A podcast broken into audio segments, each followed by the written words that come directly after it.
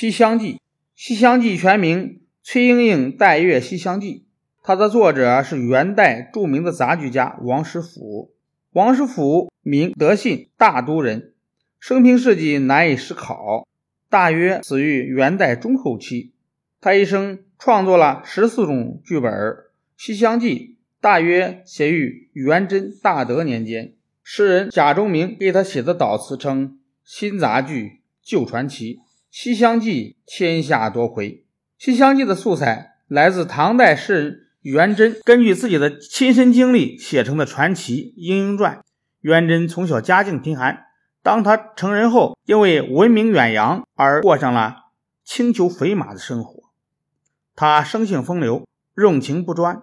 早年和表妹崔氏相恋，并已经成了夫妻之实。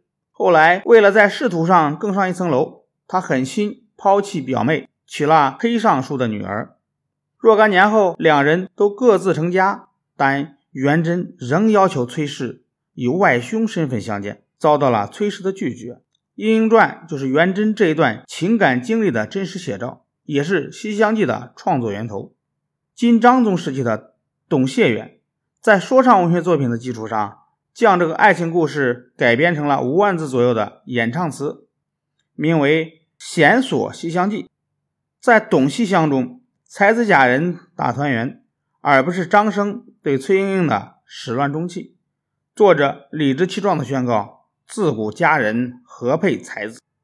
王实甫就是在这样丰富的艺术积累上加工再创作了《西厢记》。从根本上改变了《莺莺传》的主体思想，把男女主人公塑造成对爱情坚贞不渝、敢于冲破封建礼数束缚的新形象。在父母之命、媒妁之言、门当户对的禁锢下，作者直接喊出了“但愿有情人终成眷属”。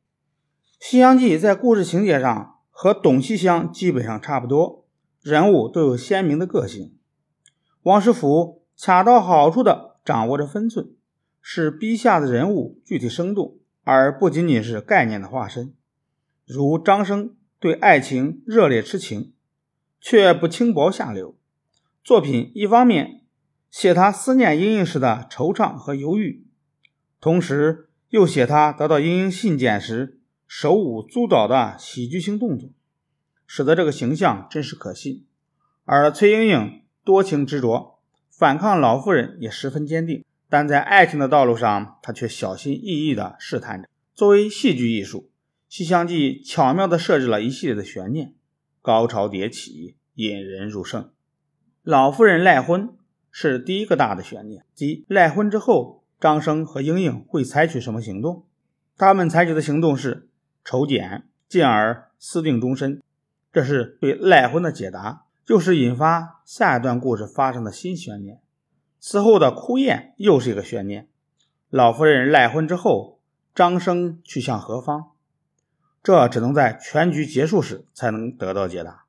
这些悬念都设置在全局的主干部位，使得剧本层次分明，结构紧凑。原杂剧一般以本色语言为主，《西厢记》却在杂剧本色语言之外。又适当的渗入了不少典雅富丽的书卷气，《西厢记》善于吸收前代名作佳句，再加以深化加工，点染而成妙语，或者描写风景，或者描绘人物，或者抒发感情，都显得恰到好处。在《西厢记》剧本中，没有无缘无故的景物描写，也没有脱离景物的情感抒发，剧中经常运用衬托的手法来写人物的心情。最著名的如《送别》一者，青山隔送行，树林不作美，淡烟暮霭向遮蔽。夕阳古道无人语，隔宿秋听马嘶。青山、疏林、淡烟、夕阳，在这对即将离别的情人眼里，都涂上了浓厚的主观感情色彩，显得凄艳悲怆。